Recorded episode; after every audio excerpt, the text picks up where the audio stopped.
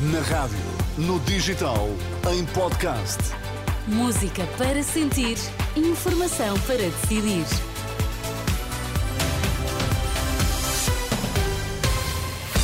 Antes da edição da noite, Pedro Queiro, vamos às notícias em destaque. Nova troca de reféns entre o Hamas e Israel. Ainda não há notícia do prolongamento da pausa nos combates. Atenção que por cá vem muita chuva e vento forte com rajadas a partir desta madrugada.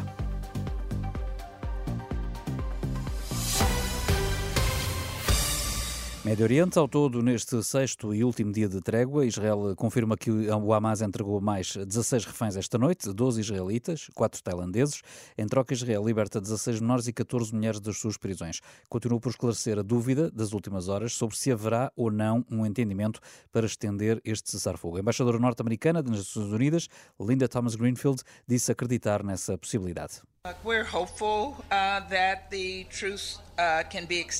Temos esperança de que a trégua possa ser estendida. Está tudo nas mãos do Hamas.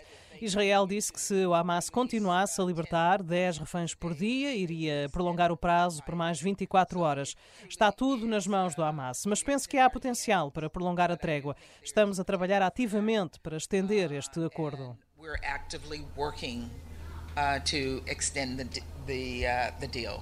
Tanto Israel como Hamas pareciam interessados uh, num prolongamento da trégua, mas nenhum acordo foi ainda anunciado e as autoridades israelitas dizem que estão a ser feitos preparativos para um regresso à ação militar. Entretanto, António Guterres, o secretário-geral da ONU, voltou a alertar para a grave crise humanitária na faixa de Gaza. O povo de Gaza vive uma épica catástrofe humanitária perante os olhos do mundo. Não devemos desviar o olhar. Estão a ter lugar negociações intensas para prolongar a trégua, que muito saudamos, mas acreditamos precisar de um real cessar-fogo humanitário. A ONU assinalou este que é o Dia Internacional de Solidariedade para com o povo palestiniano. Porque a Proteção Civil alerta para a possibilidade de cheias rápidas, inundações e quedas de estruturas. Vem muita chuva e vento forte com rajadas. A partir desta madrugada, os 13 distritos abaixo do Rio Douro vão estar sob aviso amarelo da meteorologia, o terceiro mais grave. Está prevista também uma descida das temperaturas. Apesar de ter chegado ontem a acordo com o, Ministro, com o Ministério da Saúde, o Sindicato Independente dos Médicos decidiu manter para já a greve às horas extraordinárias eh, nos cuidados primários, que estava planeada até o final do ano. A paralisação só vai ser levantada depois do acordo estar assinado. Autoridades de Saúde e da Segurança Social realizaram as buscas numa instituição particular de acolhimento de idosos em Amarante, no distrito do Porto. Fonte judicial adiantou à agência Lusa que em causa estão a falta de condições estruturais previstas por lei e a falta de uma licença de utilização. Não foi divulgado o nome da instituição, o processo teve origem numa denúncia anónima.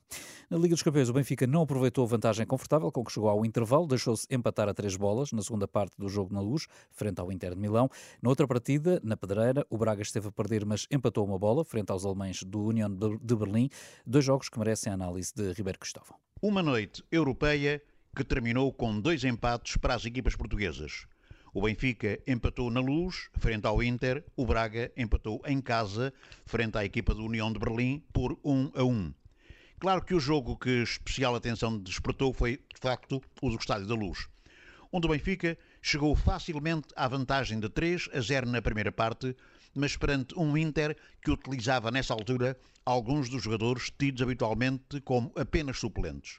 No segundo tempo, as coisas alteraram-se completamente. A melhor primeira parte que o Benfica realizou esta temporada, depois, má segunda parte do Benfica, grande segunda parte do Inter, que mostrou mais uma vez que é uma grande equipa europeia e a sua classificação a justificar-se, sobretudo, do Campeonato da Itália.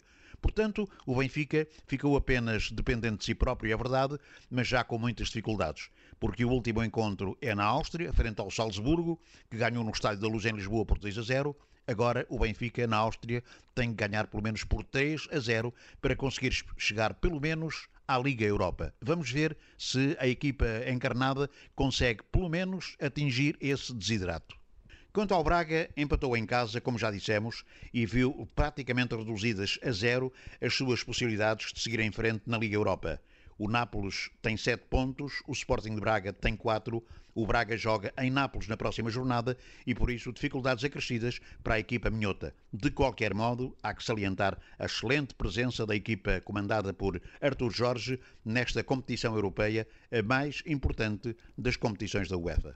Comentário de Ribeiro Cristóvão. Ainda no futebol, foram sorteados esta quarta-feira os jogos dos oitavos de final da Taça de Portugal, com destaque para um Benfica-Braga.